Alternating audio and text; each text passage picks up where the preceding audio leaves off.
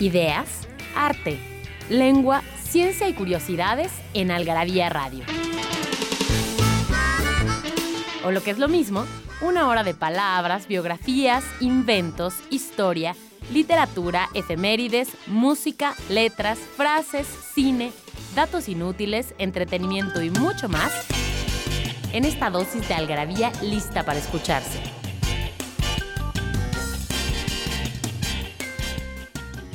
Algarabía Radio. Primero, el principio. Inquipit.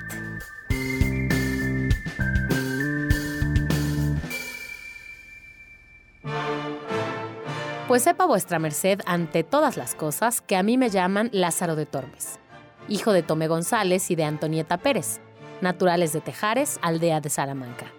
Mi nacimiento fue dentro del río de Tormes, por la cual causa tomé el sobrenombre, y fue de esta manera. El Lazarillo de Tormes, autor desconocido.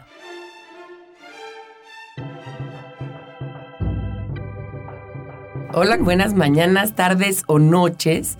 Si nos están oyendo ahorita en el martes en la noche, esto es Algarabía Radio. Si lo están oyendo en cualquier otro momento, el podcast, estamos en iTunes Podcast y estamos en los primeros lugares. Siempre búsquenos. Esto es Algarabía Radio. Es un espacio para las ideas, las artes, el lenguaje, la ciencia, las curiosidades y todo lo que Algarabía trae, que son muchísimas cosas. Me da muchísimo gusto saludar a Daniel del Moral. ¿Cómo estás, Daniel? Y a Mónica Alfaro, que es la, la demiurga de todo esto.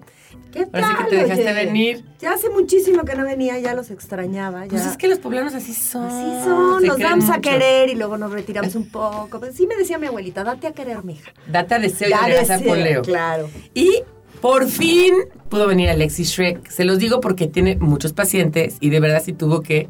¿Qué le hiciste al paciente? No, se, vaya, no se los vayas a visitar. Ya los corría todos. Pues, Que te escuchen y es una, eh, es una consulta en línea. Bueno, Alexis Shrek es la autora de Mitos del Diván. Mitos del Diván ya está en la venta en Amazon. Entren a Amazon, cómprese su Kindle, cómprenlo. La verdad es que está padrísimo. Es un libro para cualquier estudiante de la carrera de psicología, psicología. pero cualquier persona interesada en el tema, cualquier persona que haya tomado análisis, que haya estado o que quiera y tenga esa duda, Está, es un libro súper interesante, es de nuestra colección Mitos, ahí está Mitos del lenguaje, ahí está Mitos de la ciencia, ahí está Mitos del siglo XXI y ahí está Mitos del diván. Mitos del diván inaugura esta colección y por favor cómprenlo, ahí está, está en Kindle y también está eh, en, en, digamos, físicamente lo pueden comprar a través de Amazon. Oye, además es un libro que te parezca lo que sea. Tú lo lees y dices, ay, qué paz. Hay muchísima gente que padece lo mismo que yo. Sí, cierto, te da sí. paz. Sí, Dices, sí, te "Ah, da mira, paz porque... Este tiene esto. De hecho, vamos a hablar de eso ahorita. Sí, ¿no? seguramente somos, tú... somos varios, claro. Exacto, por romper con ese mito de que, a ver, de pedir ayuda psicológica es porque estabas ya de veras para el manicomio. Sí, Eso es bien importante. Es que nosotros nacimos con esa generación, ¿no? Ni que estuviera loca, ¿por qué voy a ir al psicólogo? Claro. Bueno, o al Pero psiquiatra. también acuérdense que la misma generación que te decía que llegaras virgen al matrimonio. Entonces, Sí, estaban locos. Digo, estamos hablando ya de cosas muy terribles, ¿no? Pero además se volvió una forma de vida, el psicoanálisis, o sea, estar en análisis no solamente para, para analizar quién eres, de dónde vienes, por qué eres como eres, se vuelve estar, estar comple- continuamente como rebotando ideas con otra persona, que es bien importante, ¿no? O sea, y como tú dices en, en algún artículo que, no sé si es en el de, porque eh, Alex ha escrito otros artículos en el Garabía, ya ahorita los vamos a subir a la red para que los vean, pero que a veces llegas por un tema específico, Sí. ¿no? O sea, llegas porque... Tronaste con la novia Ajá, el y me siento de la fregada y me quiero matar. Pero después te quedas y ya empiezas a analizar otros otros temas. Ya ni te acuerdas por qué llegaste. Es como decía Melanie Klein, que es entrar a un cuarto oscuro con una vela, ¿no? Eh, vas alumbrando unas esquinas y te vas dando cuenta cuán de oscuro hay en el resto de, de tu ser, ¿no? Y cómo te entra esa curiosidad, en el mejor de los casos, de ir descubriendo más de ti, de tu vida, ¿no? Claro. Todos nos tendríamos que dar la oportunidad en algún momento de ir a alguna terapia a la que... Estoy completa, o sea, abogada de eso. Por supuesto que sí. o sea, Ahora, yo creo que no lo que to- pase, en Pase tu lo que vida. pase. Lo que hemos platicado y, y- y, bueno, ahí hemos leído es, no todas las terapias son para todos los tipos de personas. Exactamente. Y no todas las personas tampoco son para una terapia racional, Sí. digamos, de este tipo y tienen este insight. No es Hay gente que le funciona, no sé, yo el otro día veía una que me dijo que iba a las piedras de no sé qué, que porque las runas le leían y decía, pues bueno, pues si le funciona, ¿no? Digo, yo no creo en las runas, ¿no? Pero no creo en Dios tampoco, entonces no sé. Pero quizás te abre espacios de pensamiento, lo que sea, ¿no? Abrir espacios de, de pensamiento, de, de- de- de poder pensarse a uno mismo es la cosa. Yo creo que es el, el punto central del ser, del ser humano, pensarse a uno mismo, poder pensarse uno mismo. Date, date la oportunidad de un día a la semana, un día al mes, un día a la quincena, dedicarte a ti, Claro. a revisarte, ¿no? Porque de repente uno se revisa y no está padre. Abrir, abrir los cajones. No, pero además, no, te voy a decir una cosa, se lo estás contando a tu amiga, ya a tu amiga ya le caes pésimo. ¿No? De verdad, se lo estás contando al marido, pues ya el marido también dice ya que se cae. O si te lo estás contando a ti misma, tú ya nada más ya no resuelves. Y de repente el hecho de que tú tengas ese espacio, como tú lo dices, y sea un espacio que hay otro eh, al, al cual le estás pagando, ¿no? Sí, Claro. sí. No hay cariño de por medio, aunque No, luego a lo no, mejor es empatía, pero, pero sí, es, sí, sí, es- sí. no, bueno, es chamba, para Y ti su es chamba. trabajo claro. es ver las Exacto. cosas desde un punto de... Yo que, por ejemplo, superviso a muchos este, alumnos de la maestría, que son psicoterapeutas, etcétera, y les digo, no, eso se lo dicen sus amigas. Eso que le acabas de decir se lo dicen sus amigas, su mamá, su novio. su- Tú, Tú tienes que pensarlo cosas. desde otro lugar, Claro. ¿no? No lo puedes pensar como... Como un juicio Sí, de valor. Tienes que pensarlo desde otro lugar, ¿no? interesante. Entonces, Vamos a un corte. Vamos a oír la palabra, la- vamos a ver qué es la palabra clarividente. y Vamos a oír una canción de Green Day y regresamos. Porque no hay mejor adicción que la adicción a las palabras. Palabra filia. Clarividente. En el francés del siglo XIII ya se usaba con frecuencia la palabra clairvoyant, adaptada del latín, compuesta de clarus, que significa claro, y videre, que significa ver, ver con claridad. Un clarividente es aquel que tiene la habilidad paranormal de percibir cosas lejanas o no visibles al ojo, o bien que puede adivinar hechos futuros u ocurridos en lugares distantes como si los tuviera frente a sí. Do you have the time to listen to me whine about nothing and everything all at once? I am one of those melodramatic fools, neurotic to the bone, no doubt about it. Sometimes I give myself the creeps. Sometimes my mind plays tricks on me. It all keeps adding up. I think I'm cracking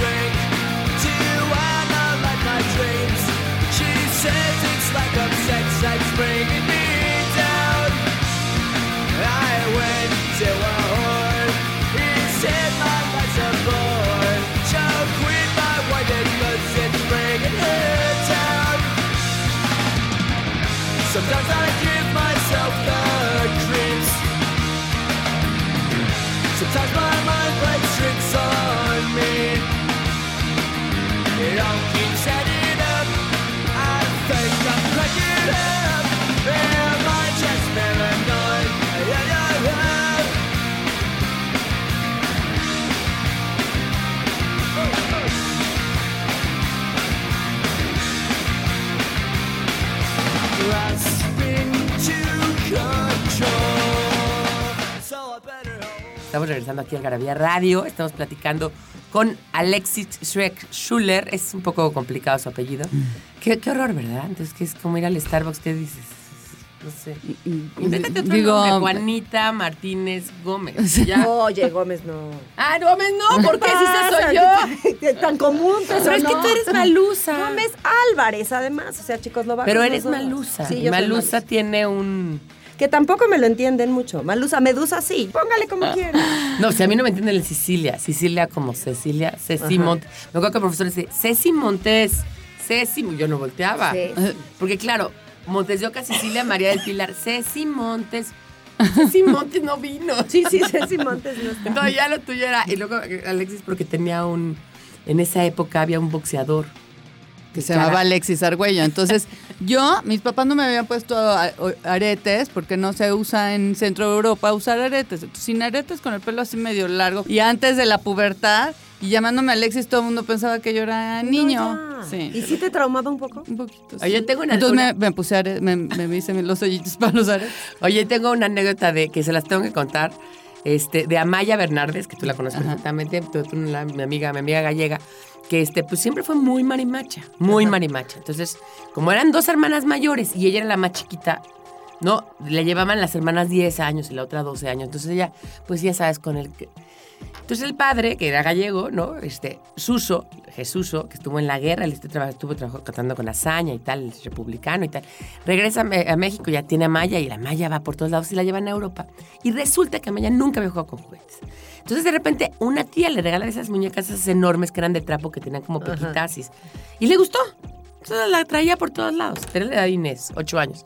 Y iba por todos lados y le dice, oye, Lotti, le dice la mamá, es que yo no sé, esto de que Amaya vaya con la muñeca por todos lados me pone nervioso. Porque, pues no sé, van a pensar que el chaval es maricón. No, qué horror. Hablando de trastornos mentales, este...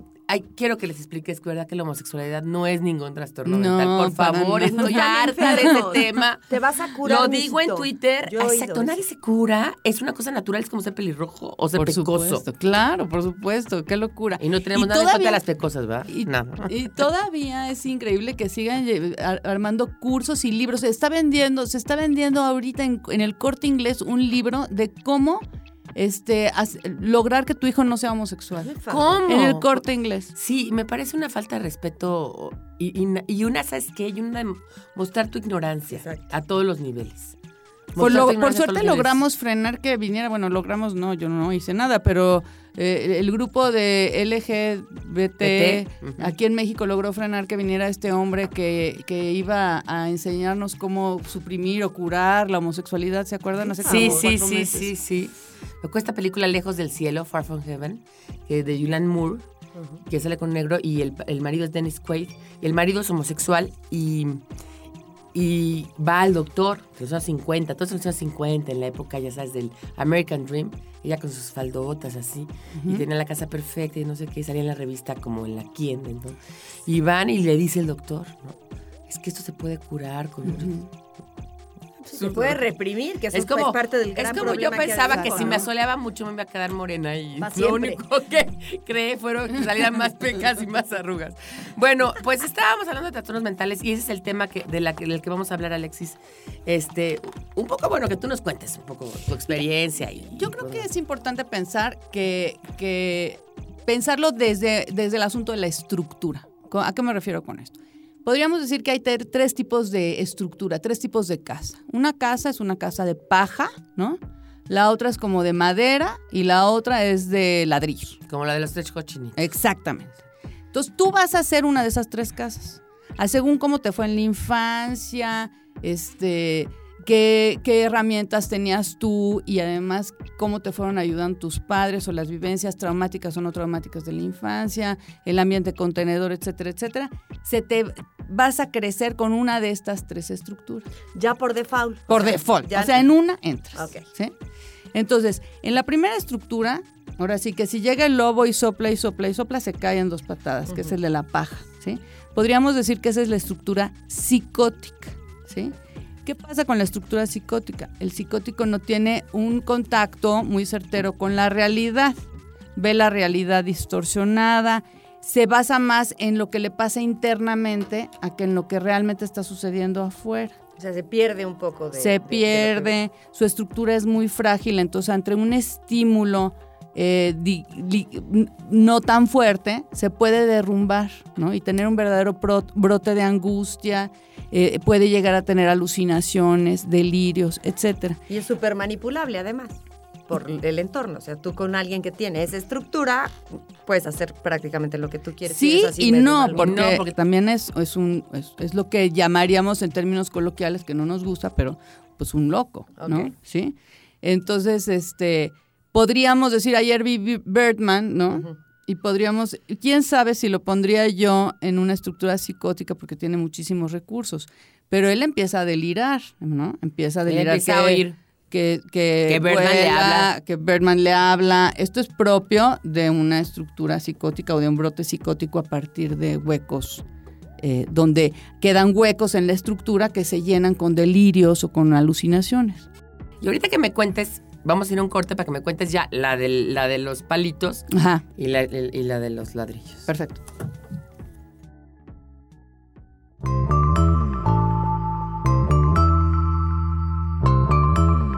Libros que hablan de lo que todos hablan, pero nadie escribe. Algarabía Libros. Es que no sabe igual mandar a otro a incomodar a su progenitora que mandarlo a chingar a su madre. Aceptémoslo. Somos hijos del chingonario.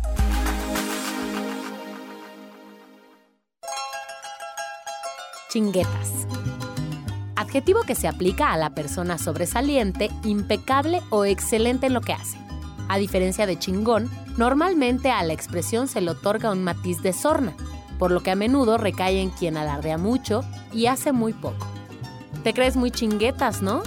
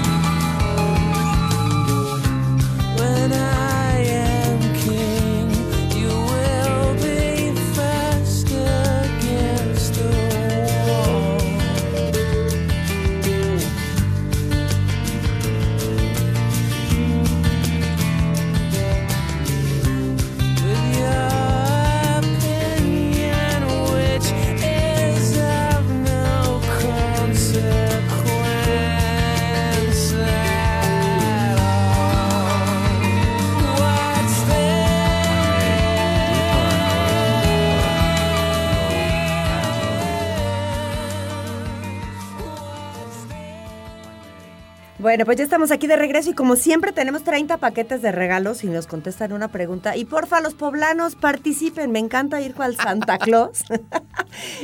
No, Gracias a que en el camión no se paga exceso de equipaje. Pero bueno, sí, participen. Y mira. también los queretanos Sí, claro. y también los eh, potosinos, exactamente. Sí, que tenemos tiendas ahí. Lo que pasa, si no, no podemos mandar las revistas. Sale más caro el caldo que las albóndigas. Sí, yo les digo a los poblanos porque la, la que hace de DHL soy yo, Sí. feliz. Pero bueno, los que contesten, ¿qué trastorno mental padece el actor Jim Carrey? Y que ahí viene la respuesta, no se los voy a decir. Tienen que mandar sus respuestas a participa.algarabia.com. Sí, bueno, lo pone como ejemplo. Tú lo pusiste como ejemplo en alguna. Sí. Sí, sí, Sí. sí. Vamos a Pero ver. no, no lo voy a decir. No lo vamos a decir. Oye, pero a ver, estábamos en la estructura, ¿no? Estábamos Luego la- tenemos la casa, vámonos al otro extremo, vámonos a la casa de ladrillo. Pues la, en la casa de ladrillo entra una tormenta y pues no la tira, ¿no? Claro. Es una casa fuerte, es una casa que tiene buenos mecanismos de defensa, que tiene muy buena prueba de realidad, que son los neuróticos, que esperemos, esperemos todos, que todos los que estamos aquí nos están oyendo seamos neuróticos, ¿no? Y aún así hay días que que, sientes que la Virgen te Ah, habla. no, qui- no quiere decir que no Hijo. tengamos este trastorno, queremos de- que tenemos más herramientas para lidiar con el trastorno. Más recursos. Más recursos. Dentro de, de los trastornos típicamente neuróticos está, por ejemplo, el trastorno obsesivo compulsivo, ¿no? Que puede ser muy doloroso. Cuando uno está lavándose las manos, hay gente que se lava tanto las manos que ya las tiene desgastadas. Sí, y como escamadas. Escamadas, o que no puede salir de su casa porque tiene que regresar y regresar y regresar a ver si cerró el gas, ¿no?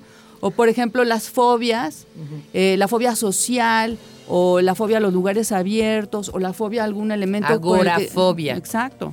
A los Eh, gatos. Yo conozco gente que, bueno, de veras se pone loca. Una chava de las que juega boli con nosotros, bueno, pasa un gato y de repente sale corriendo de la cancha. que dices, ¿esta qué le pasó? Digo, a mí no me gustan los gatos, pero me pongo No. loca, ¿no? Pero fíjate que ahí el, el- el- el factor común de lo que estoy diciendo en este tipo de estructura es la angustia, ¿no? Entonces la angustia se puede ir a localizar en un objeto, en el caso de una fobia se localiza en un objeto o en una situación, ¿no? O puede quedar libre y flotante, como dicen.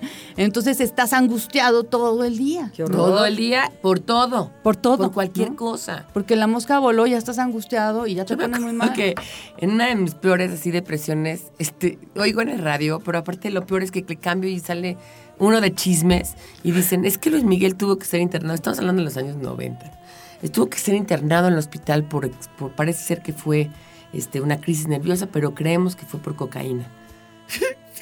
No, ¿cómo? Yo- y me decía, me decía, ¿te cae que estás llorando por Luis Miguel? Y yo que ya yo estaba en una cosa que ya lo de Luis Miguel me pareció como que pobre Luis Miguel. Si hasta Luis Miguel le pasa, ¿cómo no voy a así, no?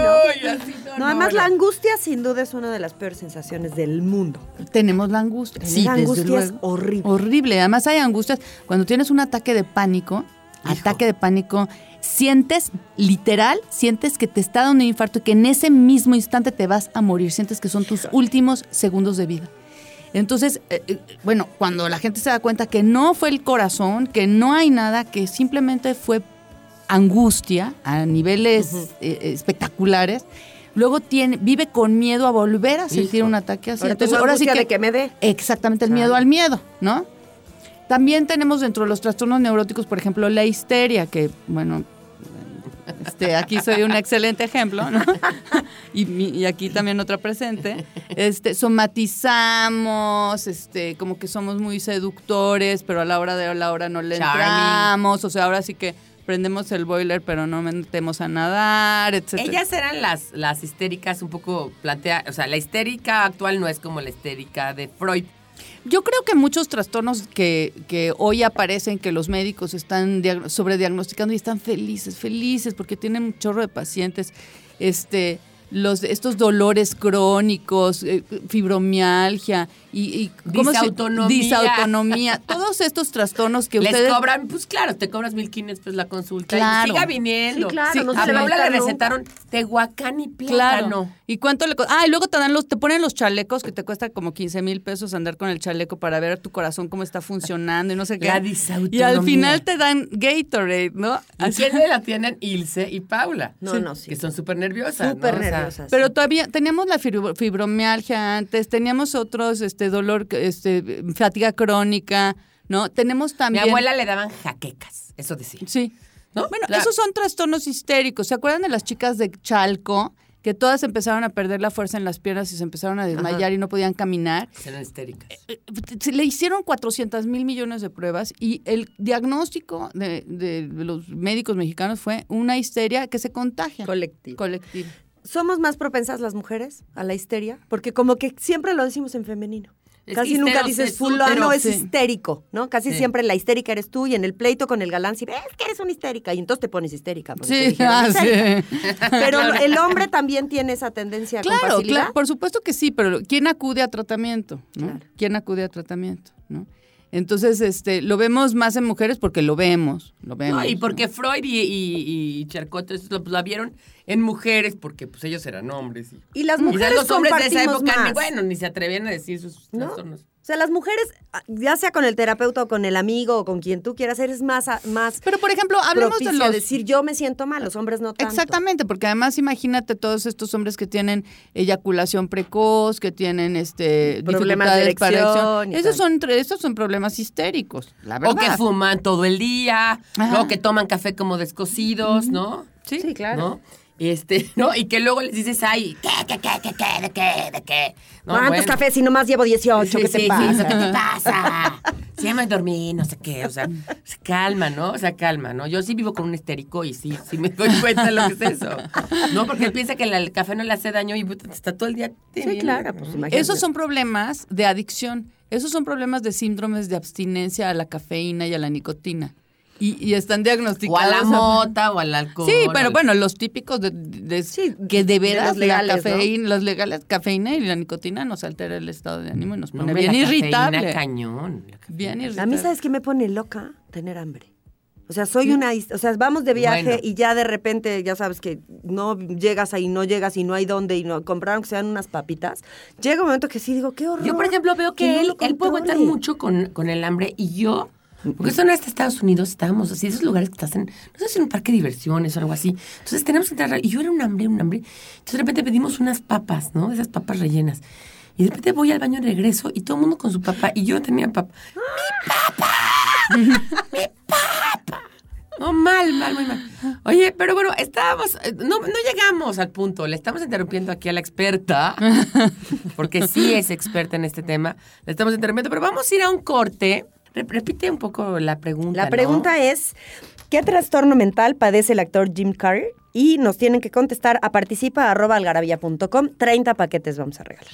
Y bueno, recuerden que todos este, los artículos de Alexis Shrek están en Algarabía, están en Dementes y Dementes, que ya es un... ¿Tú ya tienes el libro de Dementes y Dementes? No. No te hemos dado ni uno. Pero es el Y ella- prólogo, ¿no? El prólogo y muchos artículos. Y no, no tienen ni uno. Ahorita se los voy a dar. Y este y eh, también en Mitos del Diván, que ella recopiló, y también en algunas otras algarabías. Vamos a un corte y volvemos. ¿No sabes dónde ¿No es acierto Algarabia Adicción? Algarabia ¿Sabes dónde es acierto Algarabia Adicción? En Algarabía Shop conviven todas nuestras publicaciones, objetos y mini almanaques. De los creadores de Algarabía y El Chingonario, Algarabía Shop. Palabras para llevar. www.algarabíashop.com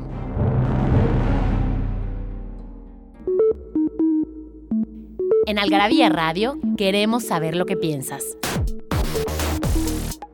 Encuéntranos en Twitter como arroba algarabía y en Facebook e Instagram como revista algarabía.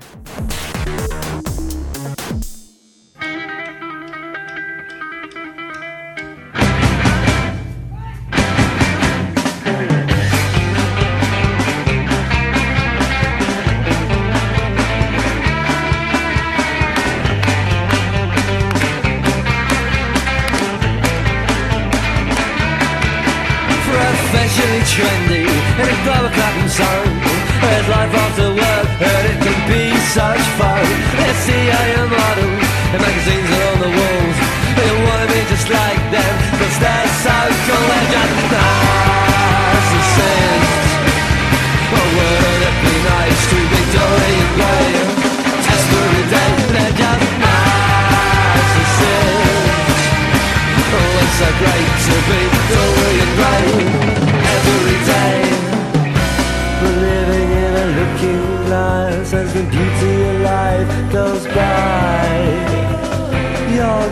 to be so old.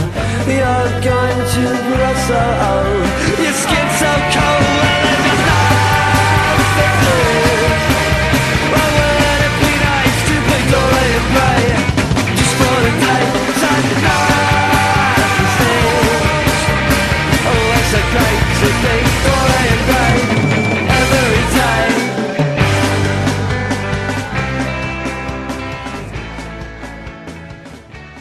Pronto les vamos a dar la sorpresa porque va a haber una presentación del libro de Mentes y Dementes. Entonces ya les daremos la sorpresa a ver dónde va a ser, pero quizás sean pueblos. para que hay harto de men. Bueno, Bueno. bueno, y en bueno. el centro, ahora que la tienda de Algarabía está en el centro, en la 3 Sur y 7 Poniente, y entonces estoy como viviendo más el centro. Es increíble. ¿Por qué, Alexis? ¿Por qué en los centros de las ciudades hay tanto gente medio pirada?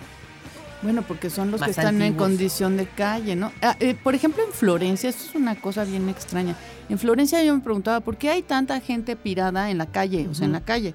Y lo que pasa es que había un manicomio y lo cerraron. Y sacaron a la gente literal ¿Cómo? a la calle así de gracias por participar. Y es y los psicóticos, los psicóticos que están muy deteriorados y que no obtienen ay- ayuda médica porque necesitan estar medicados y en... eh, terminan en condición de calle. O sea, de terminan... homeless. Sí, de Sí, y homeless. el centro siempre Estos es como homeless más gringos que les llaman homeless, pues Los muchos del- tienen que ver con que fueron a la guerra. Em, exacto, o que tienen que fueron en la guerra y o que tienen un problema de adicción y También. o que tienen un problema de estructura psicótica. Y la familia llega un momento que dice, yo ya no puedo más con este tema y los echa un poco a la sí, calle, sí, ¿no? sí, sí, Oye, sí. nos preguntan aquí en Twitter, eh, ¿qué es la diferencia entre ansiedad y angustia? ¿Cómo- Es lo mismo, lo que pasa es que eh, se, se dice que, que uno está más en, la- en lo corporal y otro está más en lo, en lo psíquico, pero no es cierto, es lo mismo y lo que pasa es que alguna nomenclatura se usa más Porque en... cuando dices tu en- crisis de ansiedad, pues es una crisis de angustia. Sí, ¿no? exactamente. Una nomenclatura, o sea, un tipo de palabra se usa más en el ámbito psicoanalítico y otro más en el ámbito psiquiátrico, pero realmente yo lo uso... este, Ansiedad es más psiquiátrico, Sí. angustia más psicoanalítica. Exactamente, ¿no? Y las abuelitas decían, está enferma de los nervios. Mi abuelita decía, ya se enfermó de los nervios, fulanita, ¿no? O ya está muy enferma de los nervios, Sí, ¿no? Y ya le dio, también decían, ya le dio la angustia, ¿no? sí, sí, es que te da la angustia. a Te da la angustia. y, y bueno. Oye, este, bueno, pero estábamos en la casa de, de y no nos has dicho de la de palitos. de palitos. La de palitos es bien interesante porque ahí caben. Lo que pasa es que aquí hay, aquí es donde el psi- lo- los psicoanalistas se dividen en dos, ¿no? Ahí meteríamos, decimos que es el que no sabemos, eh, cómo- ahí meteríamos lo que son todas las, podría ser, si estás pensándolo como una estructura, las estructuras perversas, ahí meteríamos todo lo que tiene que ver con las neosexualidades.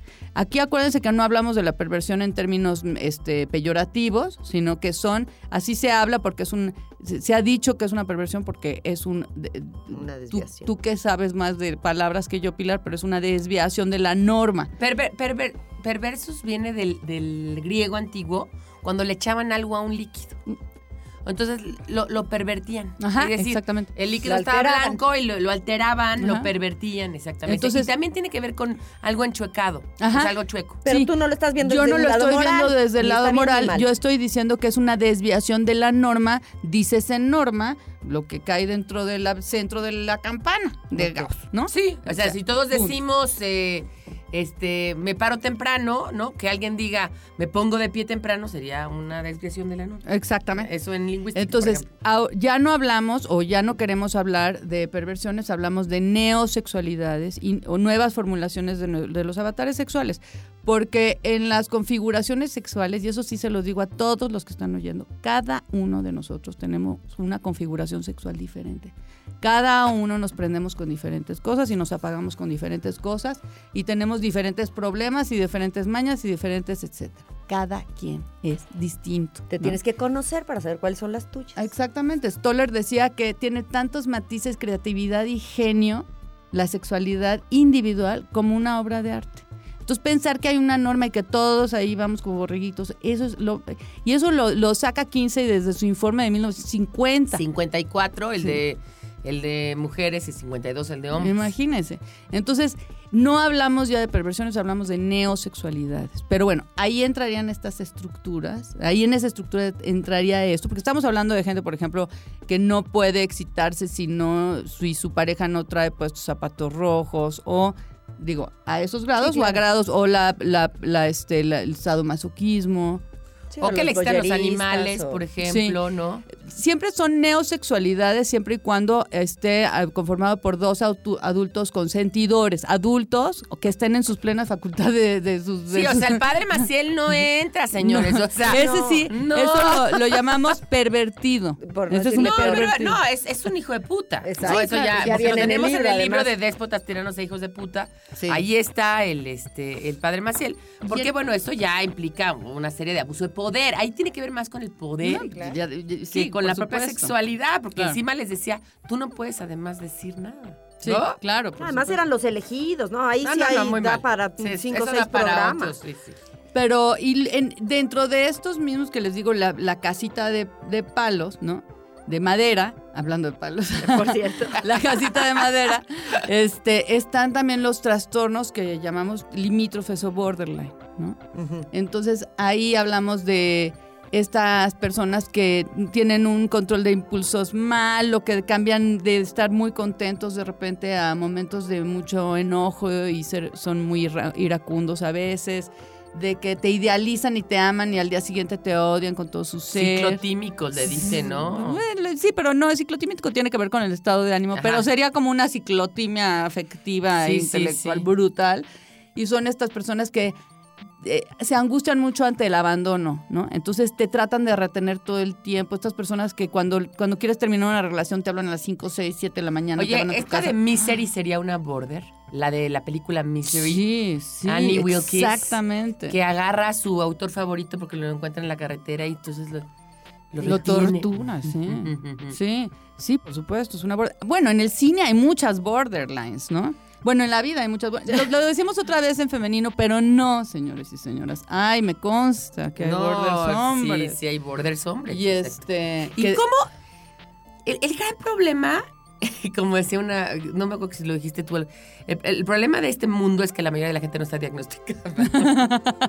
Ni está dispuesta a que la diagnostiquen, sí, ¿no? sí, o sea, de veras. Sería mucho más sencillo. Claro. Si, te- si- si pudieras entregar una tarjetita con todos Mire, tus yo soy, exacto, Que- ¿no? A mí no me- Incluirlo en no. tu currículum. De ese vals no me lo vaya a tocar. porque sí.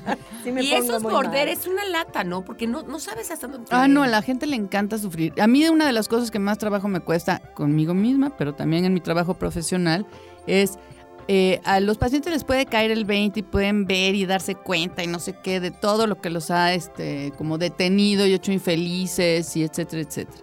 Y empiezan a ver y vislumbrar la posibilidad de ser, vivir más en paz y más en libertad consigo mismos.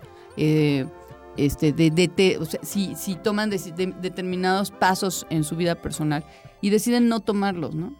¿Por qué? Porque nos cuesta muchísimo trabajo ser felices. No lo digo yo, ¿eh? lo dice Freud. Sí. Este, pero nos cuesta más trabajo ser felices que ser infelices, porque lo que más conocemos y lo que más nos, nos refugia es la, infeliz- la infelicidad. Porque es lo que conocemos, ¿no? Sí, sí. Es muy triste eso. No va a ser la de malas que sea yo feliz. Sí, sí. No, ¿qué hago con eso? Claro. ¿Qué ¿Cómo hago lo él? manejo, no? Y además da como penita de repente, ¿no? Sí, ah, Decirle a la gente cómo estás, yo súper bien, de porque verdad tienes estoy". miedo a la Ajá. envidia. Eso es porque tienes miedo a que los demás destruyan tu felicidad. ¿no?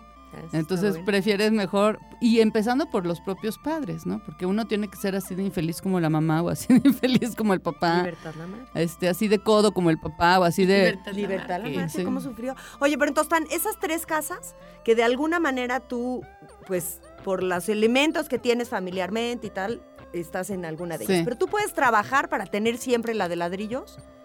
Tú siempre, o sea, una vez que te, te tocó la de ladrillos, vas a hacer ladrillos siempre. Ah, sí, y si Sí. me tocó la de palos, ay, qué rico. Perdón. bueno, la de paja. Que también No, a sea, la que te toca, te ya no te puedes cambiar de casa. Ya no te puedes cambiar ¿Cómo? de casa, No. pero de estructura no. Pero dentro de esa estructura, tú puedes tener una muchísimo mejor vida. O sea, le puedes poner a la de, a la de paja, Ah, claro. no sé, un, un toldito como de casa de campaña. Los acabados importan, ¿sí? Ajá, los claro. acabados, ya los decoración. Una, casa, Eso una cama más mullida, Claro, ¿no? claro, por supuesto, ¿no? Y eso de no poder cambiar de casa ya me angustió. Pues es la verdad. No, pero Sí, es claro. cierto. Pero además hay que, o sea, eh, eh, este, uno puede ser muy feliz, ¿no? O sea, uno puede sí llegar a ser muy feliz, muy en paz con lo que uno tiene. Lo que pasa es que siempre estamos buscando, este, el tesoro de- del otro lado del arco iris, ¿no? Y eso, en eso se nos va la vida. Oye, y, y porque si no hay que, no se puede cambiar de casa así como el otro, vamos a publicar en Algarabía ahora, ustedes lo van a, lo van a leer en esta Algarabía de enero que es sobre el dinero, que tampoco se puede cambiar de, de nivel socioeconómico, ¿eh? ¿No? Es una mentira. O sea, a menos de que estés en el gobierno y generalmente esa gente termina luego en la misma condición. Ah, eso sí, eso lo vi en un ¿no? programa. Es interesante. Pero no puedes como cambiar para abajo. Eso creo que es más sencillo, ¿no? Sí, sí, pero es raro. Pero sí una persona que incluso ya no tiene un peso, estábamos hablando otro día Maluz y yo de eso, que de verdad no gana dinero, o que gana dinero como si ganara del, del segmento D más, ¿no? Que es el segmento que gana 10 mil pesos al mes. Ujú. Esa persona vive y va a restaurantes y vive de los amigos y de las parientes y no sé qué, al nivel como si ganaras 100 mil. Sí, como los ricos venidos a menos, siempre siguen siendo socialmente aceptados. Sí. O sea, la gente sabe que están arruinados, que ya no viajan, que ya... pero pertenecen, que es un poco... O sea, aunque Es ya no tengan dinero, Es pertenecen. eso. Y un pobre. Bueno, voy a ir a un corte porque ya me están. Voy a ir a un corte, regreso y hablaremos de los. Perdido en la traducción. Siesta. De origen latín, sexta hora, ya que los romanos solían dormir a mediodía, la sexta hora del día, Este vocablo, según el DEM, significa periodo después de la comida del mediodía, cuando el calor es más intenso, que se dedica al sueño. Según el DEM, significa periodo después de la comida del mediodía, cuando el calor es más intenso, que se dedica al sueño. Cuando es usado en otras lenguas, se hace ya sea con la voz española siesta o bien con alguna adaptación a la lengua correspondiente, como es el caso del francés, hacer la siesta. Nos hicimos de palabras y se las pusimos a todo lo que pudimos. Libros, tazas, playeras, tarros, libretas, termos, mandiles, vasos, plumas, portavasos, etiquetas, portatabacos y mucho más.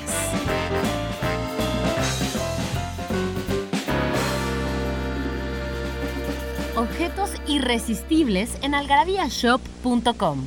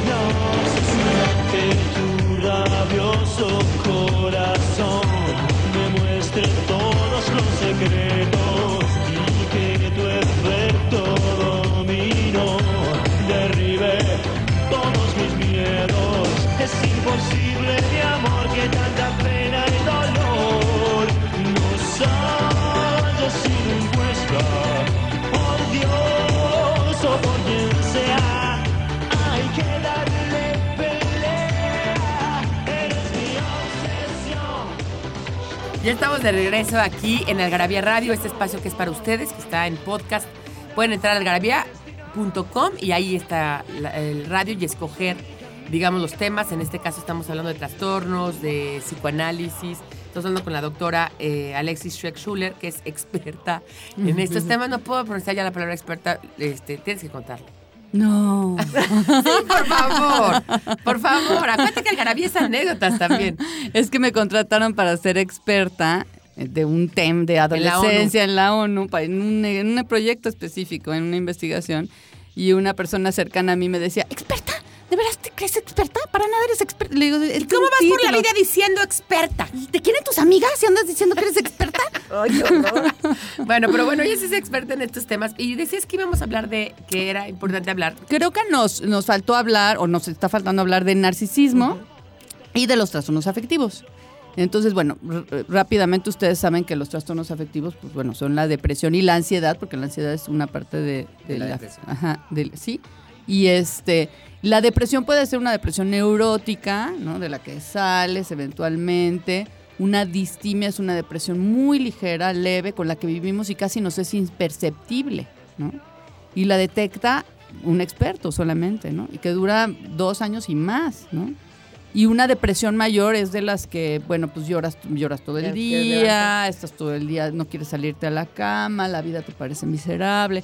Y tiene tratamiento y se pueden, se pueden eh, resolver, ¿no? Uno no tiene que su pare de sufrir. Sí, claro. Pare de Pare de sufrir. ¿no? Bueno, yo cuando encontré la fluoxetina, de verdad cambió mi vida. O sea, Claro. de verdad cambió mi Porque vida. además, estar deprimido no es estar triste. No, por O sea, ejemplo, estás deprimido y es mucho más profundo Mucho y es un más. asunto. o Yo- sea, estás mal. Sí, estás mal porque además puede ser de que, perdónanos Pilar que te estamos No. interrumpiendo, pero de que vives como un desánimo, lo que vives es un desánimo, no, no tienes la sensación subjetiva quizás de tristeza como tal, pero es un desánimo, es no quiero ir aquí, no quiero Pero yo ir fíjate allá. que yo lo vivía, que tú me lo diagnosticó como trastorno de ansiedad generalizado. Es decir, yo no lo vivía con desánimo, pero todo el tiempo estaba ansiosa por algo, por algo, por algo, por algo. Digo, sigo teniendo ansiedad, no que yo Sí. me cure. Pero con esta fluoxetina lo que logro es que mi química cerebral, ¿no? Pues tenga más Se serotonina y entonces estabilice. Estás más estable, claro. estable. Pero me tardé años, años en hacerlo, ¿no? Por esta idea de que tienes de, ah, no, yo no voy a tomar un chocho porque no estoy loco. Si te tomas uno para la panza, Claro. si te tomas uno el omeprazol, te dan omeprazol y venga, te lo tomas. Te tomas uno para, para si, si tienes un problema de, de colesterol. te- pero no te quieres tomar también y- uno que, digamos, llevan años en investigaciones, ¿no? Además las medicinas han cambiado muchísimo, ya no te dejan embotado y tonto ahí en Claro. la cama tirado, ya ahorita puedes ser dinámico y feliz, etcétera, y Funcional. estando totalmente funcional y estás medicado, nada más tienen que encontrarte, por eso tienen que ir con un experto, porque tienen que encontrarte la medicina, el medicamento que va bien contigo. Claro. Bueno, entonces, a ver, tú decías ahí que es la distimia. Eso, digamos, es la parte que tiene que ver con los trastornos afectivos. Y Sí. luego el narcisismo. El narcisismo es tremendo y además estamos en una época brutalmente narcisista, ¿no? Uno no tolera la demora, no tolera el hueco y la falta, uno quiere tenerlo todo ya, rápido, right. ¿Cómo now. definirías narcisismo? Como para que nos Es que lo que pasa es que tenemos una, una idea, la, la intolerancia a la falta en uno mismo. Eso es interesante. La- porque la- se piensa que narcisismo es creerte mucho. No, Exacto, no necesariamente. Adorarte a ti mismo, ¿no? Este, otra, otra forma de definir narcisismo es no poder reconocer, y, y- y va a sonar tonto, pero es como ahorita está, están trabajando filosóficamente, la otredad del otro. ¿sí? O sea, que el otro es de verdad otro. No es una prolongación Sí, no. mía. Y no tiene que pensar como yo, no tiene que sentir como yo, no tiene que ver el mundo como yo, no tiene, es otro, ¿no? Es y un ser humano. Hijos, otro. amigos, pareja, papás. ¿no? Exactamente. Porque de repente creemos que el otro tendría que ser nada más con quien yo No, estoy no, así. no, No, no, no, tus El hijos otro. son otros. Claro. A mí me pasaba muchísimo. Yo que con todo el mundo hablo, es que mi hijo es muy calladito. Y al principio me agobiaba muchísimo. Al principio, cuando era chiquito. Cuando era muy chiquito, decía, yo este niño no habla con nadie. Súper calladito. Y iba yo por él al colegio y en lugar de preguntarle qué aprendiste, le preguntaba yo, ¿con quién estuviste en recreo? La parte social me agobiaba mucho. Hasta que alguien me dijo, oye, Malusa, que tú seas súper Social. social. no tiene que ser el niño. El Tu niño hijo ya es otro. Es otro. Y Pero- finalmente ahora es un chavo que Pero no es- tiene broncas sociales. Pero sí es callado. Pero es la razón, callado. como y yo mi hermano. también seguramente nunca lo dejé Como hablar, pobre Fernando, mi criatura. hermano. Si no les preguntas, no, te contestan. Exacto. La- el, el narcisismo materno es pensar que nuestros hijos, que además lo tenemos yo creo que 99.9% de las mamás, es pensar que nuestros hijos son una, una prolongación nuestra. Entonces cuando el hijo resulta ser, les cuento una anécdota, bueno, Claro. tenía una amiga, porque ya no me quiere esta amiga, que... Una amiga que no es mi amiga, como amiga- decía yo. una amiga que no es mi amiga ya ahorita menos, por esto precisamente que les voy a contar, eh, tuvo, bueno, eh, viene de un nivel socioeconómico más bajo y logró acceder porque estudió actuaría y entonces se vestía de Armani y el Mercedes, el coche y esto y el otro y se casa con un hombre así, actuario también y no sé qué. Y tienen un bebé. Y entonces lo lleva a una fiesta al bebé, ya grandes ellos como pareja, ¿no? Tienen, lo, lo, lo rodean de, de- de las mejores telas. Asuntas este, comprados. ¿eh? Todo comprado. Sí, bueno, lo llevan así abrazado en, en, en- en- en- en unos encajes brutales españoles, ¿no? Y entonces lo llevan allá a la fiesta. Y entonces digo, ay, ¿y cuándo? Qué lindo tu hijo y no sé qué, ¿y cuándo vas a tener otro? Entonces me dice, no, ya no vamos a tener otro. Le digo, ¿y eso por qué? ¿No? Curiosidad. No, porque a este hijo le queremos dar todas las oportunidades del mundo.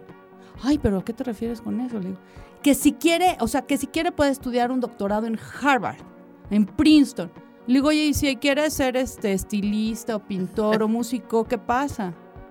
Se agarró a su hijo, lo volvió a envolver, se lo llevó. Y dejó de ser tu amiga. Claro, dejó de ser una amiga, porque ella ya tiene, ya tenía delimitado que iba a ser Pobre el hijo. Pobre El hijo iba a ser actuario. El hijo era un bebecito, ¿eh? Y, y ya iba a ser actuario con doctorado en Ya Harvard. sabíamos hasta en dónde, ¿no? Qué horror. No, y sí, de veras. Igual resulta que el hijo, que también es- como es otra persona, le gusta el estilismo. Claro. Le gusta el diseño de modas. Tenemos un ejemplo claro que conoce también Tamara.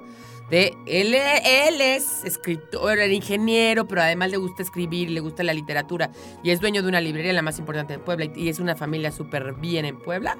Y de repente el hijo es no solamente gay, sino le gusta El arte y está en otro rollo. diseñar modas. Yo creo que este hijo, si es saludable, para deshacerse de esta mamá, va a tomar una, una acción. O sea, ¿Qué edad un- tendrá ya el niño ahorita? Ahorita tendrá 5 o 6 años. Ah, No, pero además vives todo el tiempo con la necesidad de cumplir las expectativas de tus papás, ni siquiera las propias. Pobres chavos, ya traen un hándicap espantoso. sí. ¿no? Oye, eso me refiero un poco a lo de las casas, me, me regreso a las Ajá, casas. sí. Este, un poco lo que decía Caruso, que no sé si Caruso es. Igor Caruso es Ajá. un- un- Infancia es destino, ¿no? Sí, sí, por supuesto. Infancia es destino, ¿no? Entonces, eh, el que tú le, le estés poniendo a tu hijo, de por sí, obviamente le tienes Sí, siempre claro. que meter cosas encima, ¿no? Tú le estructures de más, ¿no? O, o- o lo metes a juzgar, por ejemplo, una de las grandes cosas que, que trae el movimiento ate- ateo en Estados Unidos, porque de verdad están en un movimiento muy, muy fuerte, que yo estoy muy a favor de ese movimiento ateo, es en contra de todas estas cosas cristianas y, y religiosas y musulmanas y judías que indoctrinan a la gente, adoctrinan a los niños. Sí. Entonces, tú, tú ya darle una religión al hijo implica una serie de cosas terribles. O sea, si tú le dices que Jesús te va a castigar, es que la Virgen, si le rezas a la Virgen, te va a ir mejor, eso es una de entrada es una mentira, ¿no? Entonces ya implica una serie de cosas. Eso es una- ya una visión mía, ¿eh? Sí, claro. Pilar Montes de Oca, ¿no? No de Algarabía. No, esto es Pilar Montes de Oca. Yo soy atea y yo creo que no se le debe de decir a los niños ninguna cosa religiosa. Pero así como cosas religiosas, les puedes decir una serie de cosas terribles, Ah, ¿no? y se la... Los gays son malos, este, ¿no? Este, ten cuidado con, ten cuidado con los teporochos porque te pueden matar con una pistola. Eh, Cosas así, ¿no? O, o como mi mamá cuando yo era chiquita, el marihuano. Es que no sé qué hace el toro, seguro era un marihuano.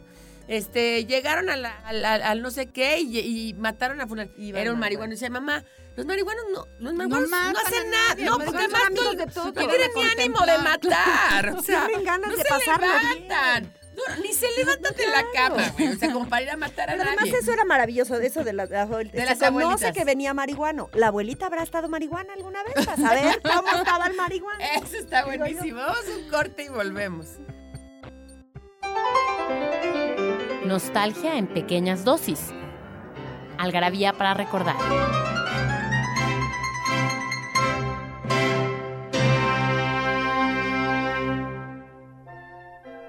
El 10 de diciembre de 1936, el rey Eduardo VIII abdica para casarse con la plebeya Wallis Simpson.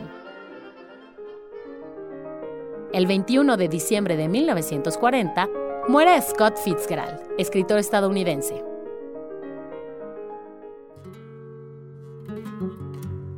El 3 de diciembre de 1992, en España, el barco petrolero Mar Negro naufraga frente a la costa de La Coruña y provoca un desastre ecológico.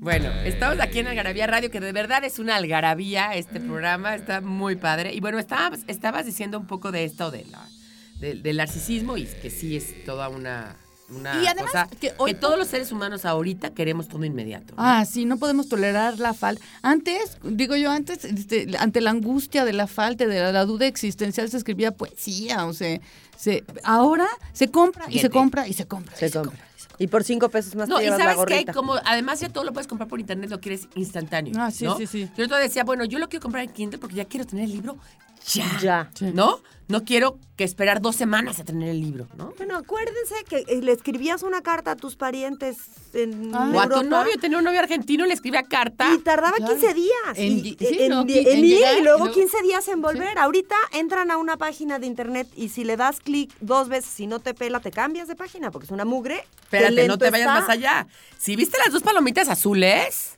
Ah, Ah, no. no. Ah, no. Este güey, o sea, porque tú dijiste, a ver, su última conexión es a las 8 de la noche. Ah, perfecto, está perfecto. De repente, 3 de la mañana conectado. ¿Por qué se conectó? Igual el güey fue a cagar y agarró el teléfono. Sí. Y se volvió a dormir. Sí, por eso no te va a contestar a las dos de la ah, mañana. no. Ah, no, no, es No, que no. claro. Claro. es que como no me contestaste ayer, ¿no? las dos palomitas, yo las vi, yo las vi. Esas dos palomitas azules van a acabar con nosotros. Sí, sí. Pero hay otros fenómenos que también van a acabar con nosotros, porque por ejemplo, todo lo que tiene que ver con la reproducción, el sexo, ¿no? También es instantáneo, ¿no? Si yo ya soy posmenopáusica y bla, bla, de todas maneras puedo organizarme, tener un par de hijos. Estos fenómenos donde Ah, este, claro. con, con mis espermatozoides insemino a subrogadas y puedo tener hijos al por mayor y entonces me hago de un ejército Y yo, de yo ya congelé óvulos en 1983 y entonces ahora los puedo... Y entonces no tengo que elaborar duelos, no tengo que asumir las consecuencias de mis acciones, no, No, tengo que, o sea, si yo ya no tuve hijos a los 45, 50 años, pues ya no tuve hijos, ¿no? No, ya no. Ya no los tuve, pues los hubiera tenido antes, cuando era mi tiempo, ¿no? Este, y, y no, pues ahora hijos instantáneos. Me enteré, por ejemplo, de una mujer que perdió un hijo en un accidente. Entonces, en lugar de elaborar el duelo del hijo, De, ese, de esa pérdida. porque además se tienen que elaborar los duelos, que eso es otra Sí, cosa no que ya no estamos haciendo hoy por hoy. Entonces mejor rápidamente subroga un par de hijos para llenar el Qué hueco. mal. Y entonces No, y no los hijos pagan qué? O sea, los hijos son el depositario de los de estas deudas, ¿no? Sí. Y de nuestra incapacidad para, para elaborar duelos, para tramitarlo emocionalmente. No estamos tramitando nada emocionalmente. cañón. Oye, y además a final de cuentas yo quiero que hables, pues ya nos quedan pocos minutos, de dos cosas. Primero, de lo que decía Freud, de que de verdad vivimos en, en la falta. Y hágale como hágale. Y llenen el vacío con hijos, con gadgets, con iPhones, con, ¿no? con casas, con ropa, con... eh, De todas maneras, la falta está, y eso es una Está realidad del ser humano. Sí. Los seres humanos, decía Freud, somos los únicos que tenemos consciente que nos vamos a morir. Y eso. De nuestra mortandad y nuestra falta. Nuestra ¿no? falta. Sí, ¿no? No tenemos el pecho materno, ya no estamos en ese momento, entonces estamos siempre en la falta. Y otra cosa que yo quería decir antes de que, de que nos despidamos, porque creo que es muy importante para la gente que nos oye, aunque Algarabía de verdad nunca da consejos y, y no se trata de eso, habla- hablamos de facts nada más y de ideas, pero sí es importante este rollo de, de los, hablando de esto, de todo lo express, de los terapeutas express que hay de, de todo. Qué peligro. Yo creo que tenemos que dividir, de- de- definir dos cosas. Una cosa es un, co- un coach que te puede ayudar a modificar ciertos aspectos de tu vida para que seas más contento. Pero otra cosa es pensar que tienen que irse con alguien que venga de la salud mental, o sea, que tenga una formación en salud mental. Esto es que ya sea desde la medicina o desde la psicología, tenga los, los diferentes este, papelitos que les muestren que tienen una formación seria en salud mental. De ahí, escojan lo que les guste como, como este tipo de terapia. De ahí escojan lo que quieran. Pero de verdad, no vayan con alguien que no tiene una formación y que no puede distinguir entre, vamos a regresar a esto, no puede distinguir entre los tres tipos de estructura. Una persona que no tiene una formación desde la salud Sólida. mental sólida no puede distinguir si tu casa es de pajita, de palitos o de ladrillos. Entonces, si te da un tratamiento como para casita de ladrillos a una casita de paja, la deshace, ¿sí? Y pueden psicotizar a un paciente.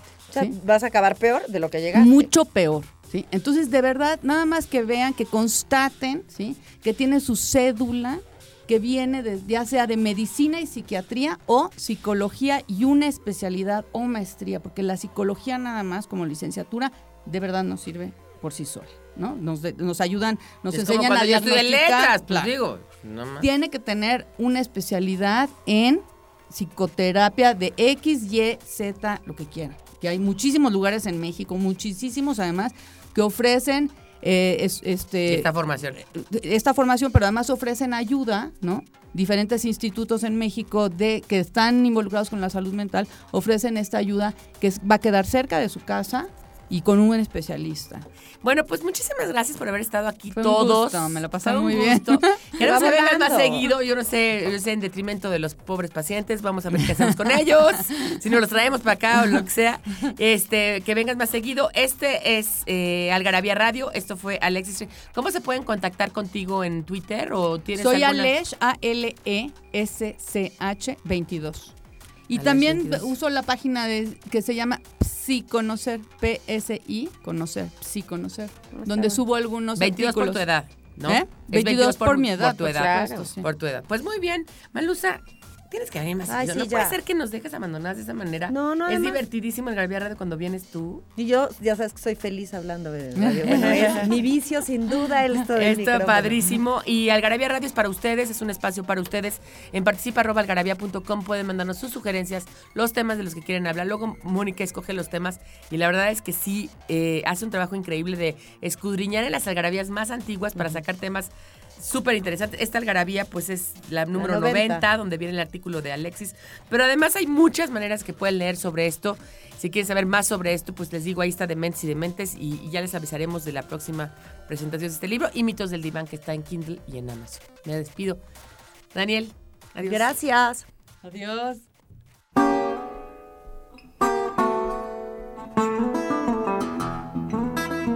Esto fue Algarabía Radio. Conocimiento, ingenio y curiosidad en una hora. Porque la cultura no solo está en las bibliotecas, museos y conservatorios,